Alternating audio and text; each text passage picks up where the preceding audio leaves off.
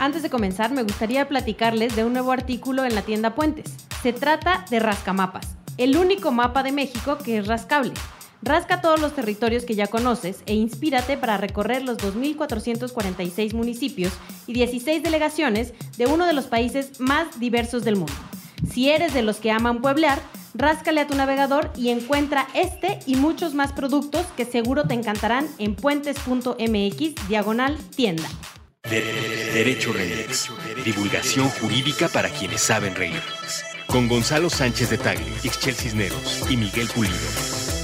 Todos los lunes a las 9 pm a través de Puentes.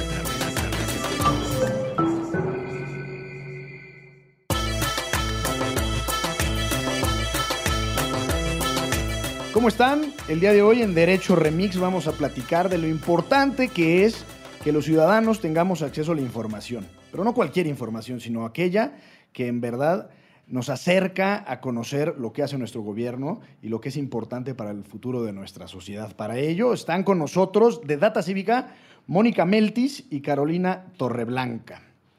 Eh, acompáñenos, sus redes sociales son Mónica Meltis y Caro-White Tower. Comenzamos. Buenos días, buenas tardes, buenas noches, bonita madrugada o cualquiera que sea esa circunstancia en esa dimensión referencial a la que le denominamos Tiempo. eso. ¿Y tú por qué no participaste en ese? Porque no sabía qué ibas a decir. o sea, no, pongo sí, ya, tanta tiene- ya- atención. ya hay que saber que es la circunstancia temporal, ficción, a la que le llamamos. Híjole, tiempo. la verdad creo que tienes muy buena memoria, la neta, no. no O sea, lo me sé tiene paso. bloqueado. Te tiene bloqueado. Sí. Empiezo a hablar y oye, oye, cetáceo. Oye, cetáceo. O como la maestra de Snoopy. Exactamente. La de Charlie Brown, porque Digo, Snoopy no iba a la Sí, escuela. exacto. Estamos, como ya escucharon, compartiendo los micrófonos con el abogado más laureado de toda la galaxia. Para que no se queje de que le. Vámonos, ya, cre- ya creció la jurisdicción. Y con los ojos más jurisconsultos de aquí de la calle Juan de la Barrera. ¿Qué hubo, qué tal? ya, le, ya les invertí la, Ya la referencia ¿verdad? geográfica. Y un servidor, el doctor Miguel Pulido, Arias el bucles. Ey, que ahí. alias el Bucles. Y nos acompañan hoy en un programazo. Mónica Meltis, ¿cómo estás? Hola. Y Caro Torreblanca. ¿Cómo estás, Caro? Muy bien, gracias. A quien ustedes no están para saberlo, pero acabo de descubrir que conozco por Twitter. Entonces, fue una circunstancia bien bonita ponerle eh, rostro a la cuenta de Twitter. Y ellas trabajan para una organización que se llama Data Cívica y nos acompañan, eso, nos acompañan para hablar de uno de los temas más peluceados en la democracia, que es la información, eh, también cuál es la, la relevancia de tener un debate público informado. Y creo que ustedes han hecho una extraordinaria contribución para desmitificar que cuando no hay información disponible por parte de las dependencias gubernamentales es porque es muy costoso o es técnicamente muy desafiante. ¿No? Eh, de, algunas, de alguna manera le han hackeado al sistema el argumento de que está bien perro poner los datos disponibles para la ciudadanía. Está bien perro y es bien caro, según ellos. Sí, cuéntenos cómo, cómo es la vida desde el trabajo de los datos, qué hace Data Cívica, cómo está el cotorreo. Pues el cotorreo está muy bueno. no hackeamos nada. Ese es un buen disclaimer de entrada que hacer. Em, pues no hackeamos nada. no mientas, no hemos Reconstruimos los nombres de los desaparecidos. nada. Exacto, pero eso es diferente a Es hackear. diferente. No, claro. O sea, no queremos que la PGR llegue a nuestra oficina mañana como Sí, sí, sí. a tocarnos Como que son criminales. Sí, personas del CISEN no hackeamos nada. Pues sí, lo que hacemos en realidad es encontrar formas creativas para evitar hackear bases de datos. Entonces, pues sí, entendemos que en datas, digamos, en México producimos en realidad bastantes datos, el gobierno, a pesar de que muchos los producen o los generan de una forma que no podemos utilizarlos desde la ciudadanía. O sea, ilegibles para los ciudadanos. Exacto. Pero la realidad es que sí generan muchos datos y a comparación de América Latina tenemos un estándar relativamente bueno de generación de datos. INEGI la verdad es que ha hecho una buena chamba. Pero esos datos no los usa nadie. La realidad es que los usa Caro, que es una ninja en R, y ¿Qué es tres R, tú? personas. Pues un programilla ahí para un software estadístico. Ok. Y También es un lenguaje de programación. Sí, bueno. Ahorita, claro, les puede contar más de la parte técnica, pero y otras tres personas que trabajan en diferentes lugares que han sido muy exitosos en, para generar información. Entonces, la banda no lo usa, o sea, nadie usa datos. Y entonces, Data Cívica se generó justo porque queríamos reducir esta brecha entre producción y consumo de datos, ¿no? Porque entendemos que esa información es súper importante para otras organizaciones en términos de incidencia, eh, periodistas, y pues queríamos facilitarle la chamba a periodistas y organizaciones. Entonces, para, digamos, para ponerlo con puntos y comas, existe un universo de datos generados o producidos por el gobierno o cualquier gobierno federal, estatal, municipal y cualquiera de los poderes, además, me imagino. Sí. Y ustedes lo que hacen, dicho en palabras muy sencillas, es de forma creativa, sin hackear, porque ese disclaimer ya quedó Sí. claro, eh, buscan la manera de hacerse esa información y poner a disposición de la ciudadanía esa información de tal forma que yo o quien sea la pueda entender y en consecuencia la pueda utilizar. Exacto. Sí, exacto. Yo creo que son dos cosas. Sí, es exactamente eso. Toda la información que es bastante abundante del INEGI. Hacerla de tal manera que sea consumible para la gente eh, normal, ¿no? Para periodistas, para la ciudadanía. Y también otra parte de nuestra chamba es hacer evidente donde hay hoyos en información. Entonces, por ejemplo, eh, pues lo que hicimos de declaraciones patrimoniales, ¿no? Cuéntenos ese caso que está re bueno. Lo que pasaba es que eh, la Secretaría de la Función Pública, que está encargada de recibir las declaraciones patrimoniales de todos los funcionarios públicos federales, pues hacía pública, entre comillas, esta información en un portal que se llama Declaranet. Entonces, Declaranet era completamente inservible en tanto que necesitabas saber el nombre del funcionario que estabas buscando O el RFC. o el RFC, porque también... Todavía está peor, ¿no? Ajá, si, con- sí. si no sabes el No nombre, ni el el mío. RFC, Sí, no, ¿cuál es tu- exacto. Yo no me sé mi RFC, pero no me entonces... sé mi homoclave, ya mero me voy a saber la de Peña. Exacto. Pero, eh, pero incluso, el, incluso el nombre es bien problemático y la gente como, como que no le parece tan problemático de primera instancia. Pero piensen ustedes qué funcionarios públicos conocen por nombre, Completito. completito. Con sus ¿no? dos apellidos. Je- o sea, secretarios, ¿no? Uy, Estado. no, y si, es- si el funcionario es Gonzalo, uff, están fritas porque tiene tres nombresazos y apellidos compuestos. Dos nombres, dos nombres. Disclaimer aquí con Sí, ustedes, me llamo. Gonzalo Guadalupe. Ah, Ah, sí. Pero Sí. di los apellidos, por favor. Sánchez de Tagle, Pérez Salazar, ese no es mi culpa, es culpa de mis papás. De lo que sí soy responsable es de las caras que pongo, ¿no? Solamente. Exacto. Pero entonces, pues había como un escrutinio eh, solamente a, la gen- a los eh, funcionarios de más alto nivel. Y entonces, bueno, ok, ya, voy a ver la declaración patrimonial de Videgaray. Entonces te metías, buscabas a Videgaray y te dabas cuenta que solo podías ver su información en PDFs, uno a la vez. Entonces eso hacía que toda esa información, que es bien vasta, en tanto que sí hay mucha información ahí, como de su patrimonio, de su educación, de su escolaridad, de dónde han trabajado antes, ¿no? Eh, fuera realmente inaccionable, nos gusta decir. A Mónica le cae la neta, no nos gusta decir eso. La, la neta le gusta a ella. Pero entonces, si querías comparar el patrimonio de un funcionario a lo, a lo largo del tiempo, o comparar entre funcionarios, o por ejemplo lo que, lo que hice en Animal Político hace poco, que es comparar todas las declaraciones patrimoniales de todos los funcionarios de todas las secretarías al mismo tiempo, era imposible hacerlo con PDFs. Era imposible. Entonces, era una cosa que técnicamente era pública, información que era técnicamente pública, pero que no era como aprovechable para nada por la ciudadanía, por los periodistas, por nadie. Entonces, eh, pues todo esto empezó porque nos enteramos por una nota en Animal Político que un ciudadano había hecho una solicitud de acceso a la información y le había dicho a la Secretaría de la Función Pública en 2015 como, oye, qué chida esta base, necesito que me des la base de datos abierta que está atrás, que está alimentando Declaranet, ¿no? Porque claramente hay una base de datos atrás, porque hay unos PDFs Que sea, salieron de que algún salieron lado. de algún lado. Exacto. Y la Secretaría de la Función Pública, en como, no sé, ustedes, abogados, me podrán decir mejor, en Ellos una dos. lectura eh, muy estricta de la ley, dice, no estamos obligados a generar información que no exista ya, y, y entonces no lo vamos a hacer, no te vamos a dar esa base de datos, porque hacerlo nos costaría 1.560.000 pesos y nos tomaría 221 días. Y pues eso es claramente una falsedad, ¿no? Bueno, ya lo comprobamos. Que comprobamos, sí. Porque nos invitaron al otro día a la Secretaría de la Función Pública en un evento muy... Ah, no, pero ¿qué hicieron ustedes antes del, Ah, del sí, bueno, evento? sí. Ah, bueno, entonces dijimos, ok, no, no, gracias, vamos a hacerlo nosotros por ustedes. Entonces, usando los listados de, de funcionarios que publican su declaración patrimonial que presentan, que eso es público en datos.gov.mx. Entonces, sacamos como todo un listado de nombres de funcionarios y hicimos miles de consultas automatizadas a Declaranet. Entonces, íbamos probando un nombre, bajando todos los PDFs, probando el siguiente, bajando todos los PDFs. Entonces descargamos directamente todo de Claranet y luego lo que hicimos es, eh, con un procedimiento sofisticado de los programadores, de coordenadas en la página. Y, eh, Así se llama, coordenadas en la no, página. No, no, Ah, directamente es cuántos píxeles para arriba, cuántos píxeles para abajo. Esta es la información que contiene esta tabla. O sea, tienes un... Te, lo que te genera Declaranet es bajas el PDF de las declaraciones de Peña Nieto, ¿no? Entonces, en la parte de arriba, en medio, viene un cuadrito en donde viene Enrique Peña Nieto, eh, dónde estaba trabajando, la fecha. Entonces, lo que hicimos fue como un mapa del PDF y decir, bueno, en esta zona pasa esta información a esta columna de una base de datos. Ok. Ajá, y eh, bueno, eso y otras cosas, pero en general fue eso. Y lo que hicimos fue convertir cada PDF en un, en un CSV que abres tú en Excel.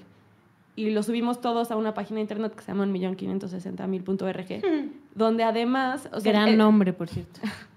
el chiste de la página es que no, no, no tienes que descargar un PDF a la vez, sino que puedes generar dinámicamente PDFs que contengan, haz de cuenta, todas las declaraciones de todos los funcionarios de una secretaría en un año dado. O la historia de un funcionario a lo largo de todos los años, ¿no? Entonces, todas las eh, declaraciones que ha presentado X funcionario. ¿Y cuánto se tardaron y cuánto les costó esto? Digo, nada más para... Pues, Pues nos costó como 400 mil pesos. Ujú. Eh, Nada que ver con su millón. Nada que ver y que obviamente asumimos nosotros. Nadie nos pagó. Bueno, no, sí nos eh, pagó sí. El un CIDE poco nos el CIDE. ayudó un poquísimo. Nos ayudó un poco. Y em, como cuatro meses. Ajá. Pero porque lo hicimos de una manera muy redundante. O sea, ellos tienen una base de datos, ¿me entiendes? Ujú. No era necesario hacer todo esto que hicimos. Claramente no costaba lo que dijeron que costaba. Se hubieran tardado, no sé, Una semana. una semana en hacerlo. Ahora, es es súper interesante el planteamiento porque tiene su, mm, tiene su jiribilla jurídica. Déjeme regresar ahí y después vamos a este otro mundo de la cibernética, que a mí me cuesta mucha... eh, me, me- me resulta desafiante entender los detalles. Pero bueno, la respuesta de, de la función pública eh, acude a un formalismo legal, pero es mentirosa, en el sentido de que efectivamente la ley tiene una, mm, tiene una salida cuando no existe la información para que las dependencias no estén obligadas a generarla. Eso tiene por propósito eh, proteger de alguna manera las burocracias de trabajos adicionales que no estén previstos. En el contexto de la reforma, eh, de la última reforma constitucional, hubo una discusión de, ok, pero si los funcionarios dejan de cumplir sus obligaciones primarias de documentación, no pueden decir, entonces pues esa información no existe y por ley no estoy obligado a generarla, que sería un absurdo, ¿no? Es como, es la respuesta favorita si haces una solicitud de información, que la, que la información no existe. sí, o sea, en, en- en solicitudes delicadas, por así decirlo, es como una puerta trasera que les quedó ahí. Eh, para evitar justo que siguiera ese abuso, en la reforma constitucional pasada, que si mal no estoy es de 2014, eh, se puso una frasecita que dice que cuando la información esté directamente referida a las funciones fundamentales o principales de una dependencia y exista una obligación previa de documentar, entonces tendrán que generar esa información. Ese es un debate que en realidad tiene, tiene otras cosas, cuál, cuándo sí, cuándo no el Estado tiene que tener una dimensión activa y no solo reactiva, y ahí hay todo un cuento. Pero a lo que voy con que es una reflexión tramposa, es que, eh, como dice Caro, le estaban pidiendo una base de datos existentes. No, necesaria, no, no tendrían que haber producido algo adicional, les tendrían que haber entregado lo que a mi entender es el archivo fuente, de dónde se estaba alimentando esa cosa que se llama Declaranet. Pues ¿De el, dónde salían los de algún lugar tendrían que ir a buscar los PDFs, ¿no? Este, y en algún lugar estarán concentrados. De otra forma, pues cómo funciona esa cosa, ¿no? Sí.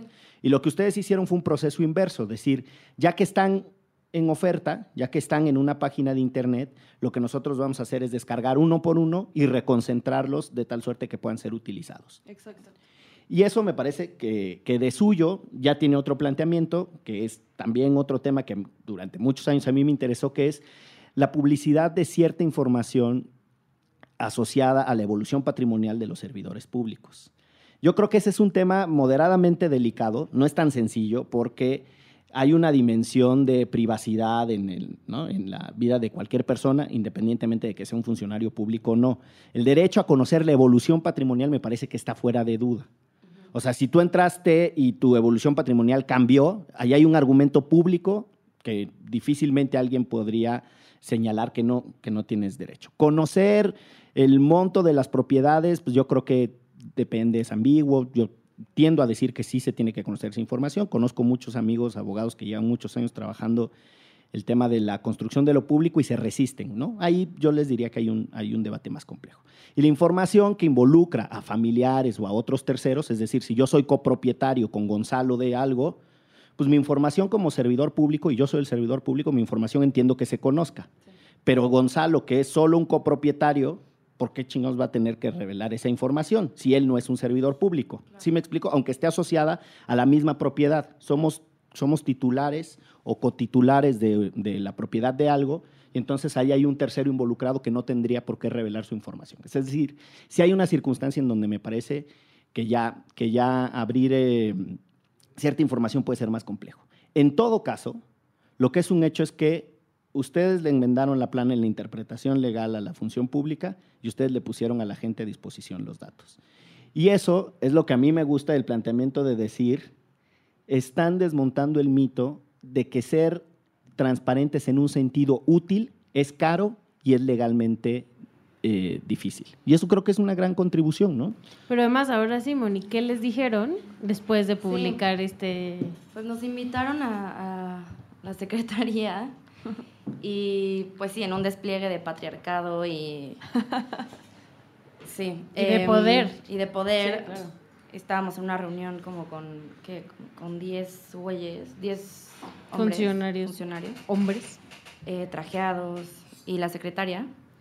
Y básicamente nos confesaron que sí habían, que sí estaba la base de datos, que sí la podrían haber publicado. Ahora, aquí hay otro disclaimer que hacer. La secretaria no estaba en la secretaría cuando eh, hicieron esa petición en 2015. Entonces fue mucho la defensa.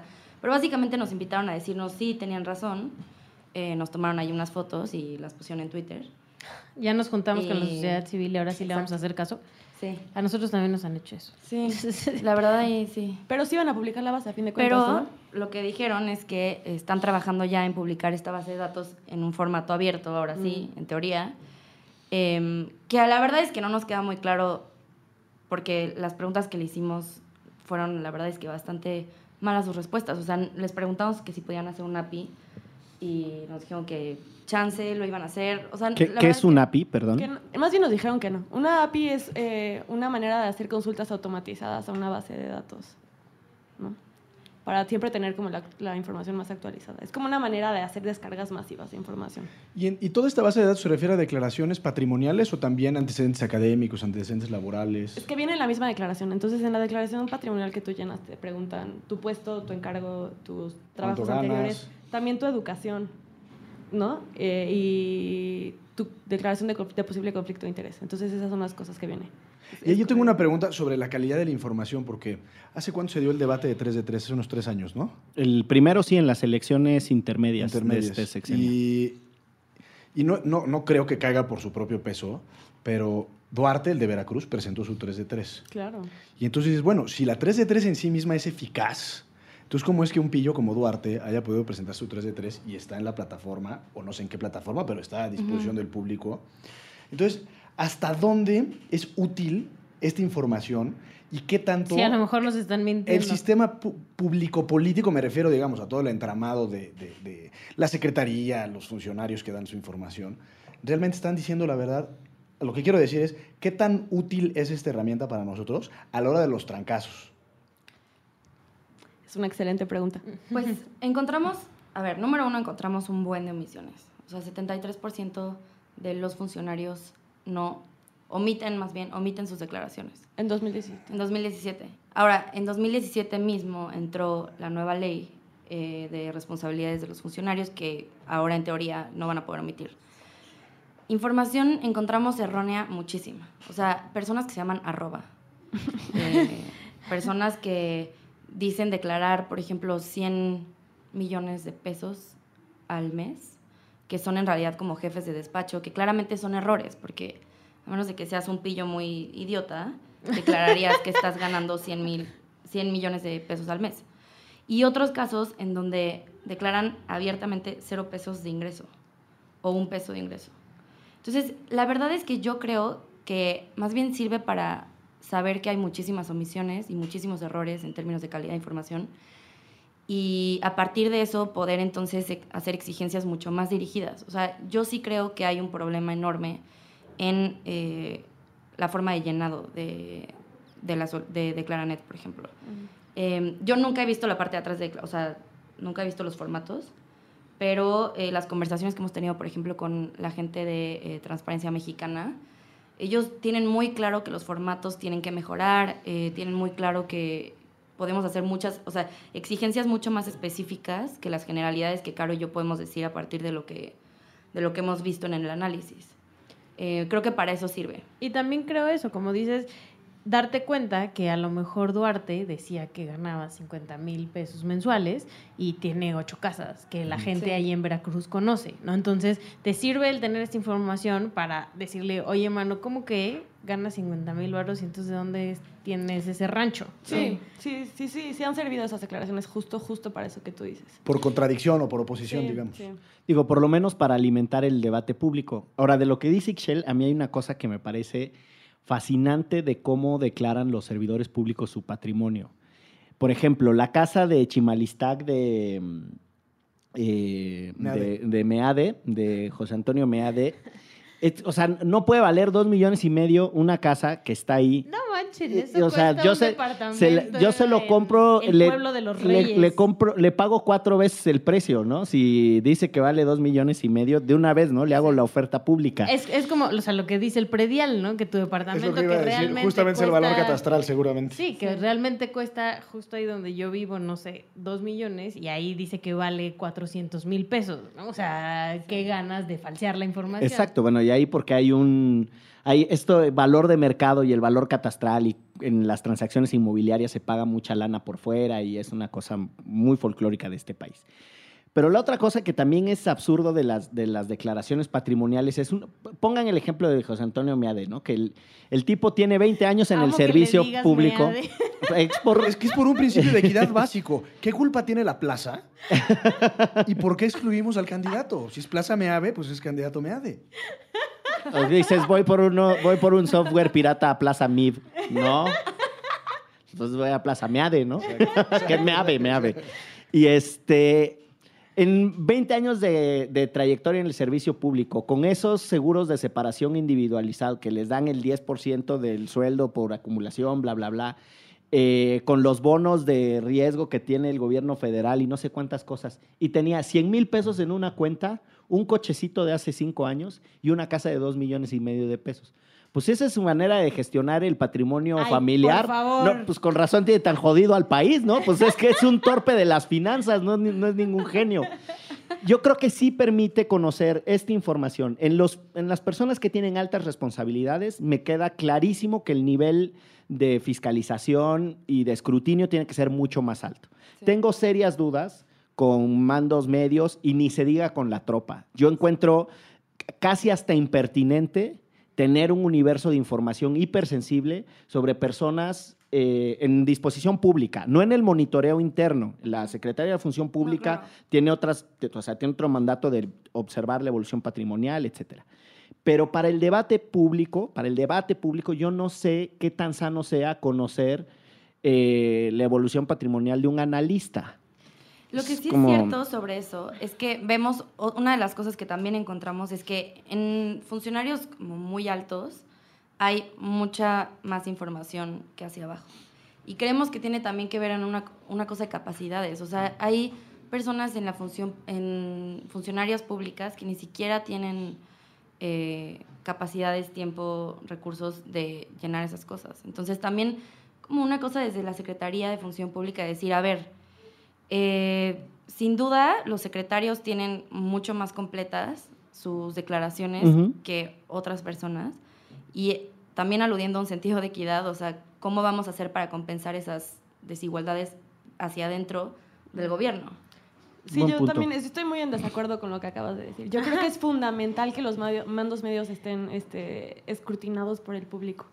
Eh, totalmente. Yo creo que es el sector más opaco de la burocracia. Estoy de acuerdo contigo, yo creo que la, la tropa no tendría por qué tener pública esta información, pero yo creo que los mandos medios son fundamentales, fundamentales, fundamentales.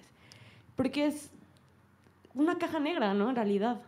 Bueno, es- eso es cierto. También hay una, mm, o sea, hay una corrupción y un abuso del poder que justo está fuera del debate público. Creo que tienes un, un argumento. A mí lo que me cuesta, y lo digo abiertamente, es eh, cuál es el límite de información pública para alimentar un buen debate. Eso es, más bien por ahí me quiero ir, porque creo que flaco favor le hacemos al debate público también si lo, si lo saturamos, ¿no? O sea, en un contexto de hipersaturación, yo lo que creo es que necesitamos también tener aproximaciones eh, mucho más consistentes. Si la información está ahí y nadie la consultó, alguien podrá decir, bueno, pues un periodista podrá en ciertas circunstancias, excepcionalmente, cuando creo que quizá lo que necesitamos tener es eh, algunos mecanismos complementarios. Yo no sé cuánto lo tiene que resolver el debate público y cuánto lo tiene que resolver la fiscalización y el escrutinio oficial. Sí creo que están muy descuidados las evoluciones patrimoniales de mandos medios y sí creo que la Secretaría de la Función Pública tendría que hacer algo en ese tema, sin duda. O sea, eso no, no, no, me, quepa- no me cabe Yo ninguna quizás duda. estoy, eh, quizás estoy a la mitad entre ustedes dos, porque sí creo que, no, no por cuanto hace a la tropa, porque quizás José Antonio Meade, o Meade, empezó como tropa. Por lo tanto, quizás sería importante saber cómo comenzó el día de hoy, de aquí, a- de hace 20 años. O sea, digamos. que pudiéramos recorrer. recorrer a cuando él empezó de analista en la Secretaría de Hacienda o en el Banco de México, lo que sea. Lo que creo, y, y lo voy a decir como opinión, pero es más bien una pregunta. Yo no sé si lo importante es la cantidad de información vis a vis o respecto a la calidad de esa información. Yo tengo un cuate, no voy a revelar su nombre, es un tipo de primera, o sea, meto las manos al fuego por él, trabaja en Sociedad Hipotecaria Federal, y aquí me metí a la 1.560.000 y tengo toda su información. Ahorita se la voy a mandar a él por, por mensajito. Pero pues dice dónde estudió, en dónde ha trabajado y demás. Y toda esa información, que creo yo, es relativamente irrelevante. Porque si estudió en el ITAM o en la UNAM, pues creo que da igual. Si se fue de maestría a X universidad o no, creo que da igual. Pero la verdaderamente importante en su caso es el último rubro, que dice información patrimonial y dice, el servidor no aceptó hacer sus públicos sus datos patrimoniales. Entonces creo yo, y aquí es donde viene la pregunta, yo no sé si es tener tal cantidad de información a disposición nuestra, sino quizás cambiar el eje o el modelo de observación y de análisis a resultados más que a causas de la información de cada individuo, de cada persona. ¿A qué te refieres con a resultados? Es decir, si, si mi, mi camarada que trabaja en Sociedad Hipotecaria Federal tiene a su disposición X responsabilidades y dentro de esas responsabilidades a lo mejor maneja una feria. Bueno, pues esa feria tiene que tener una consecuencia material práctica, es decir, ¿qué hiciste con este dinero? ¿Dónde están tales centavos? Y a partir de entonces, ¿qué se hace la evaluación? No si este compadre se fue a estudiar a Nueva York o a Irlanda, su maestría, porque creo que al final del día eso resulta ser irrelevante. No, eh, pero es pregunta. Es resultados, a eso es a lo que me refiero. Sí, sí, pero no sé si sea el papel de una declaración patrimonial eso. O sea, creo que tienes razón. Mm. Tiene que haber un escrutinio dentro de cada secretaría o de cada órgano que revise eso.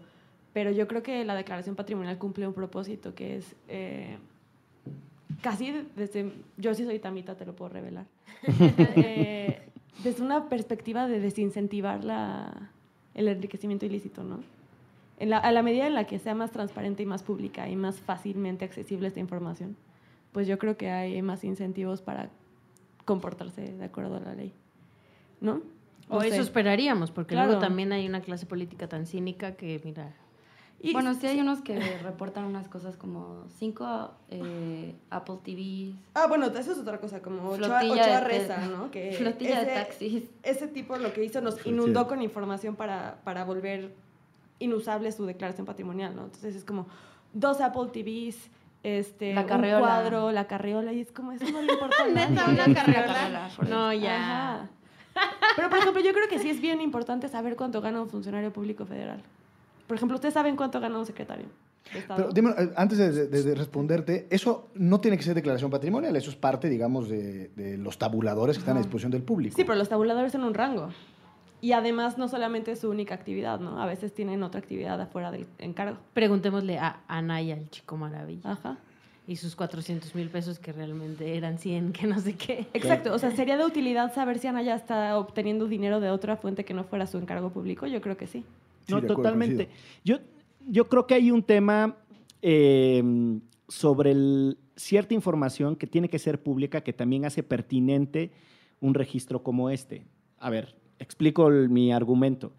Si el registro público de la propiedad es inconsultable y es una cosa desactualizada, que no tiene las anotaciones al margen actualizadas, qué sé yo, el catastro tiene un desfase, todas estas cosas, pues de poco te va a servir cierta información que tú puedas obtener. Es decir, si el sistema en un sentido más eh, holístico no está completo, de tal suerte que tú puedas hacer un montón de contrastes, pues va a ser muy difícil tener un escrutinio y un monitoreo sobre los altos personajes. Sobre los mandos medios, me- la verdad es que tu argumento me, es, es desafiante, creo que vale la pena como discutir qué se hace con esos esquemas. Y creo que en el sentido de, de las personas que entran al servicio público y que sus registros estén ahí, en un histórico, hay que saber cuándo, se, cuándo adquieren relevancia pública. Si yo entro de analista de 22 años y después termino siendo presidente de la República, quizá puede ser interesante hacer el recorrido hacia atrás, en reversa. Y yo creo que ahí sí hay un argumento de relevancia pública. En primera instancia, yo quiero insistir, a mí me parece que hay personas que sí tienen la obligación, yo no lo estoy relegando de la obligación de, de llenar sus declaraciones patrimoniales, estoy hablando de la publicidad de su información, ¿no? O sea, creo que entre más importante el cargo, más amplia la lupa, ahí no, ahí no hay rollo. Ahora, en, en, este, en este caso que nos están contando, a mí me gustaría saber su perspectiva, y a esto me refiero con un sistema que complemente, sobre el trabajo periodístico.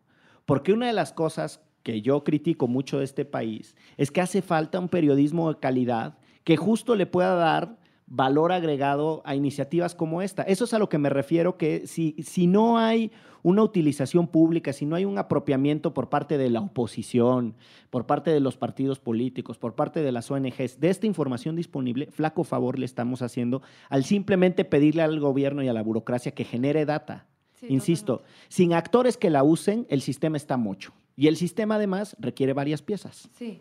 Bueno, y además cabe decir que, o sea, lo que nosotros hicimos en realidad funciona si sabes usar Excel.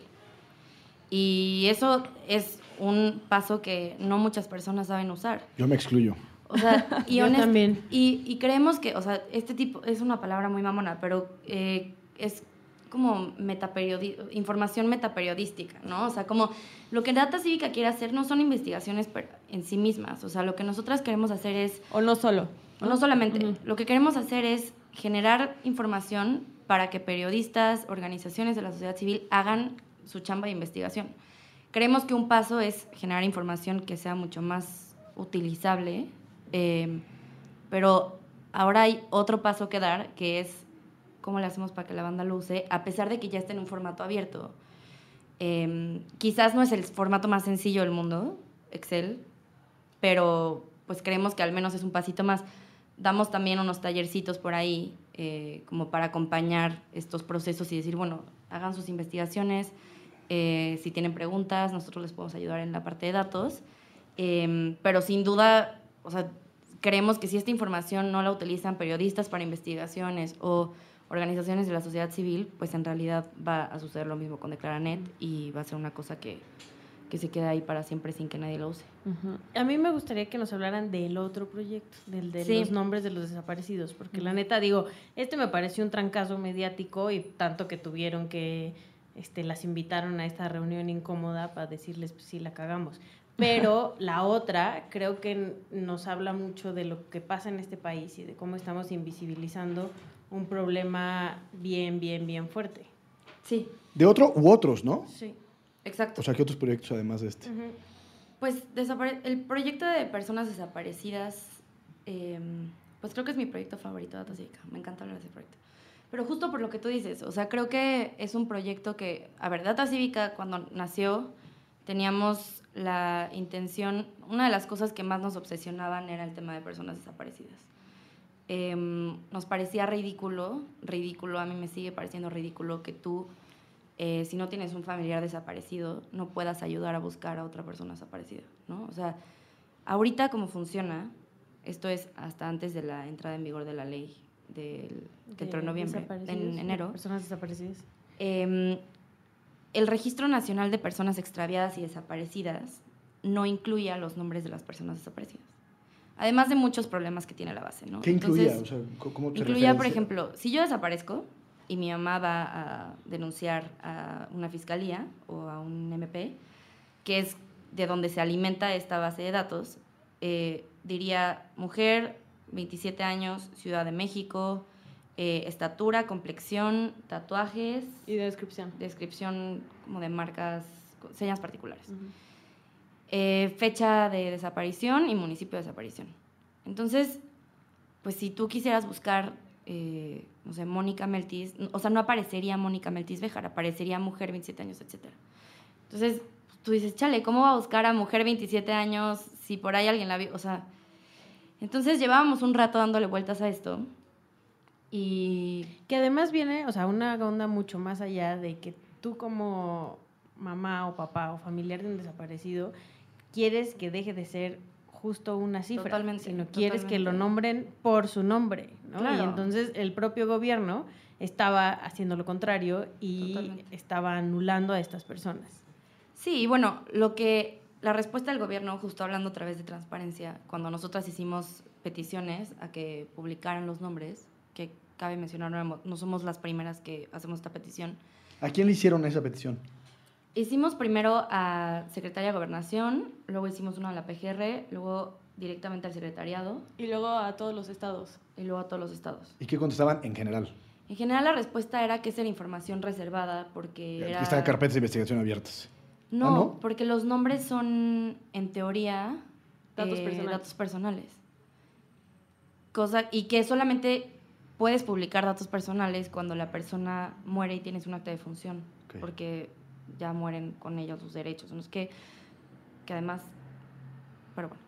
Em, y, y entonces, cosa que es mentira, porque en la misma ley de transparencia y de acceso a la información, en el artículo 12, dice claramente que las eh, violaciones graves de derechos humanos no están reservadas, no son información reservada y tienen que tener como la más alta publicidad. Y en ese sentido, pues dijimos en un episodio más de Hagámoslo por ellos, em, se nos ocurrió una forma de poner los nombres. Y básicamente es, un día entramos a, como está ahorita, si entran a remped. punto- Está en el Secretario Ejecutivo El de Secretario Seguridad. Yo creo que es- Secretariado Ejecutivo de qué, perdón? Porque estoy, en este momento estoy buscando en esa Secretariado herramienta Ejecutivo llamada de Internet. Seguridad, es el Secretario Ejecutivo Nacional de Seguridad Pública. Ah, ya. Ajá. Perfecto. Ahí está mm, alojado el Rampel.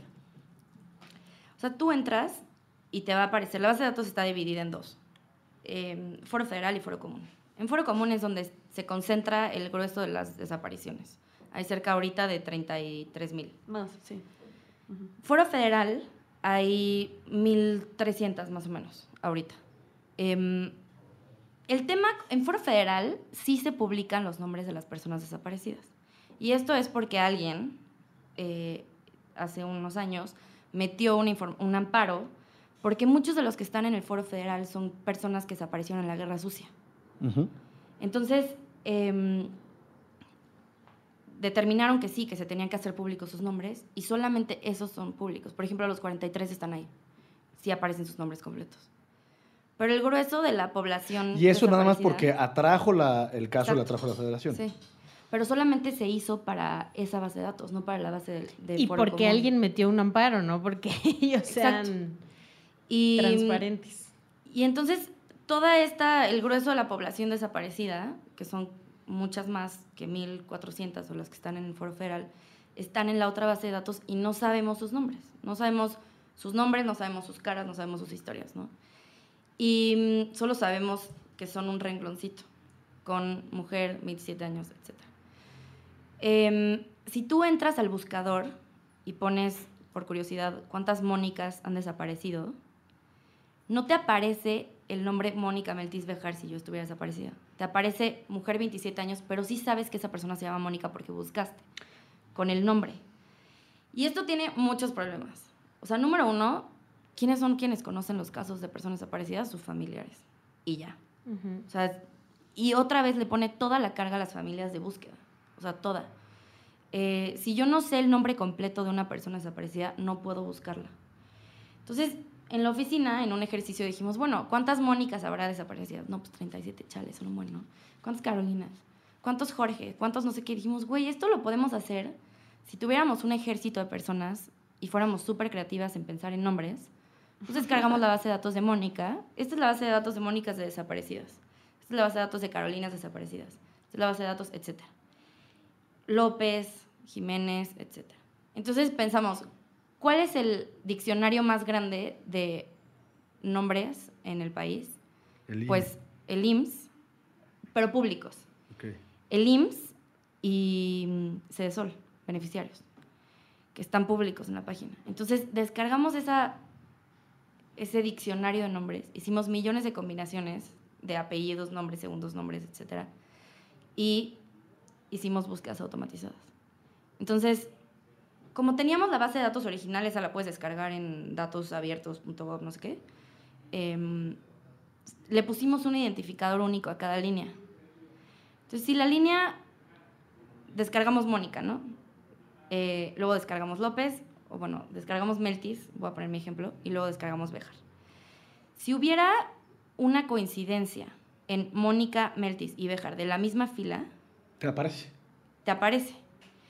Hicimos como el match de los nombres y los apellidos y luego hicimos una segunda búsqueda llenando Mónica Meltis Bejar, 27 años, etcétera, etcétera, etcétera. Y nos, arroja, nos, ar- nos arroja un solo eh, resultado. Entonces ya sabemos que esa persona es Mónica Meltis Bejar, etcétera. Obviamente, Qué chambota. hay, la primera vez que hicimos esto, hubo 30 308 casos que no pudimos reconstruir, porque literalmente las líneas eran no especificado, no especificado, no especificado, no especificado. Cosa que nos hace sospechar que solamente. 380 tenían- de los treinta y tantos mil. Exacto. 308, sí. Eso nos hace sospechar dos cosas. O una, que solamente tienen su nombre y no saben ni siquiera su sexo, cosa que es escandalosa en sí misma. O dos, eh, hay una. Hay 308 casos que se metieron que no están ni siquiera con un nombre, que es una cosa también muy rara. Que además es la misma hora. Pero bueno, entonces hicimos esto y digo, obviamente todo el trabajo detrás fue la parte técnica, pero también hicimos una chamba de buscar a las familias y de preguntar, como, oigan, eh, ¿qué opinan de esto? ¿Hay alguna bronca con que publiquemos los nombres? Y ni una sola persona nos dijo que no. Obviamente no estoy diciendo que buscamos al universo entero de desaparecidos, de familiares, pero en general los colectivos y las organizaciones lo que nos respondían era, obviamente queremos que nuestras familias, justo lo que tú dices, Ixchel, que nuestras, o sea, que la gente en México y en el mundo sepa quién es mi hijo, cómo se llama, cómo es su cara. O sea, si tú vas a reuniones de desaparecidos, todo el tiempo traen sus fotos. Sí. O sea, no queremos Foto, nombre, Exacto. edad, todo. ¿Cuál, ¿Cuál es el argumento que les dijeron, perdón, por el que los nombres no eran públicos? Porque los nombres están en el registro, evidentemente. Sí, los nombres hacia adentro del gobierno existen. Exacto. Solamente no los hacen públicos. El argumento, en algunos casos era porque no estamos obligados, en otros casos era porque no tenemos, eh, esa es información eh, reservada, y en otros era Datos personales, ¿no? Datos Exacto. personales, exacto. Sí, no es información real. Y pues bueno, hicimos eso, lo pusimos en una página que se llama personasdesaparecidas.org.mx y luego dimos la opción de poner, de, la posibilidad de que las familias pudieran subir las fotos. Como un poco intentando completar este, estas historias, quiénes son estas personas. Y, digamos, en segundo lugar, una vez que hicimos esto público, además de que nos buscaron desde gobierno, nos buscaron muchas familias que querían empezar a subir casos de sus familiares, ¿no? Hay muchísimos problemas con esta base de datos. Entonces hay muchas omisiones de personas desaparecidas que tendrían que estar ahí y no están. O personas que están y no tendrían que estar, ¿no? O sea, desapareció mi hermano, pero aparece mi tío. O eh, ya tengo un acta de función y sigue apareciendo mi hija ahí. Entonces empezamos a darnos cuenta que existe la posibilidad de hacer un registro ciudadano de personas desaparecidas. Que hace falta un montón, porque empezando por que la cifra oficial, según los colectivos, es nada comparada con las cifras que tienen ellos. Claro, y, y también tiene que ver esto con que con la naturaleza del ramped. que es que es una base saldo, ¿no? Entonces, ¿Qué es eso? significa que, que no, es, no es una base de todas las personas que han desaparecido desde que se publica, sino es una base de las personas que, la, que las autoridades están buscando ahorita mismo. Entonces, si una persona aparece, no sabemos si apareció viva, si apareció muerta o si cambiaron el tipo de delito por el cual está registrada, la sacan de la base y no le informan a nadie. Entonces, hay actualizaciones periódicas del RAMPED y, este, y hay gente diferente. Y como no sabes ni cómo se llaman, es imposa- imposible seguirles eh, la pista del rastro, ¿no? ¿De qué pasó con ajá, estas ¿De qué personas? pasó con estas personas? Los tres chavos de Guadalajara. Si hubieran, cuando ellos desaparecieron, eh, asumiendo que hubo una actualización de la base de datos, aparecerían, fueran las únicas personas desaparecidas, aparecían tres personas en el registro. A los tres meses, una vez que han encontrado eh, aparentemente eh, los cuerpos de estas tres personas o los restos, saldrían del registro porque ya aparecieron. Entonces, si tú checas el registro seis meses después, hay cero desaparecidos. Mm. O sea, nunca sabes que estas personas desaparecieron. Pero además eso no mata la cifra negra, o sea, estuvieron desaparecidos y los Claro, mataron. exacto. Entonces justo es eso, el como no poderle seguir el hilo a una base de datos como esta. Pero ahora ya podemos. Entonces ya llevamos tres olas donde sabemos las personas que han sacado del Ramped y ya tenemos sus nombres. Entonces Órale. también en personasdesaparecidas.org nuestro objetivo es tener una base de personas, como una... Como una memoria de quién es. Memoria. De hecho, es nuestro objetivo es generar memoria de las personas desaparecidas en este país. Extraordinario trabajo, pero el tiempo es tremendo y aquí se va a ocupar en unos minutos más la cabina de puentes. Entonces, vamos a hacer una tradicional ronda de cierre. Este, Ixchel, ¿qué te deja esta conversación? Mm, Pues justo yo quería que vinieran estas muchachas porque pues, me parece bien interesante su chamba, pero además evidencia tremendamente el gobierno que tenemos, ¿no? Y cómo un grupo de jóvenes, porque además la mayoría son jóvenes, está haciendo el trabajo que tendría que estar haciendo el gobierno, por el cual le estamos pagando al gobierno que haga. Y a veces no lo hace porque no le conviene, por ejemplo, decir cuántos desaparecidos realmente hay en este país, pero también a veces lo hace porque son incapaces de hacerlo, ¿no? Entonces, este, agradecer un montón su trabajo y lo que nos toca a nosotros ahora, pues es darle seguimiento y consultar estas bases de datos y, por ejemplo, meterse un ratito a la de personas desaparecidas y ver las caras y los nombres de estas personas que están desaparecidas y no nada más decir 33 mil desaparecidos, que suena un montón, pero todos esos 33 mil son alguien, ¿no? Claro. Mónica, ¿alguna reflexión final que les quieras dejar a quienes escuchan este podcast? Em, pues nada, muchas gracias por invitarnos. Eh, creo que sí, igual, la invitación es, particularmente a mí el tema de la base de datos de personas desaparecidas me parece muy importante, sin duda las otras también, pero creo que pues aquí vivimos, ¿no? Entonces, igual echen un ojo, vean las caras, eh, si conocen personas que quieran subir información, bienvenida, y pues a la orden. Muchas gracias. A ustedes. Mm. Caro. Mm, Pues gracias por invitarme también. Eh, nada, a mí, pues mi reflexión de este trabajo en general que he tenido yo para mis adentros es que es muy fácil eh, perder la dimensión de lo que está ocurriendo en el país luego, ¿no? Justo lo que decías, como si hay 33 mil desaparecidos, pues eso suena un buen. Si hay 250 mil personas asesinadas, pues eso suena un, buen. Pero al final, eh, no sé, es fácil no pensar en eso, ¿no? O dejarlo en cifras. Entonces, eh, nuestro, nuestro objetivo haciendo toda esta chamba es, pues, pues no sé, como humanizar estas cifras en la medida de lo posible, ¿no? Y que la gente vea y sepa y entienda que hay personas atrás con historias horribles eh, y también con historias muy bonitas y, y, pues personas como ustedes y como yo. Y en el otro caso, pues también funcionarios a los cuales tendríamos que seguir la pista. Claro. Claro. Esa es otra tragedia. sí. Querido Gonzalo.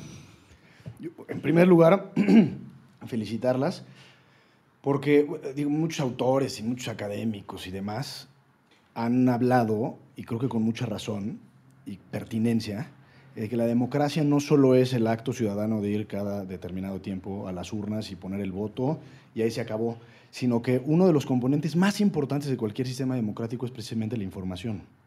Sí. La información entendida como el, digamos, la manera en la que como ciudadanos y como personas nos podemos acercar a la verdad. Eso, digamos, será el preludio del diálogo y después de la exigencia, de un ciudadano activo y participativo. Entonces, lo que hacen ustedes creo que es en realidad un componente fundamental y esencial de la democracia. Yo siempre parto de la premisa que el poder, de alguna u otra forma, aunque vivamos en una democracia idílica, va a tratar de reservar cierta información porque así eh, está en sus intereses. Eh, pero lo que hacen ustedes es ir abriendo brecha poco a poco para que nosotros conozcamos lo que ustedes dan a conocer. Creo que es fundamental en un ejercicio democrático verdadero. Así que encantado de tenerlos aquí y, y pues en lo que podamos colaborar y ayudar. Excelente. Pues muchas gracias. Esto fue Derecho Remix. Que tengan bonito día.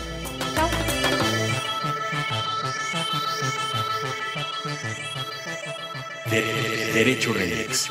Divulgación jurídica para quienes saben reír. Con Gonzalo Sánchez de Tagle, Ixchel Cisneros y Miguel Pulido. Todos los lunes a las 9 pm a través de Puentes.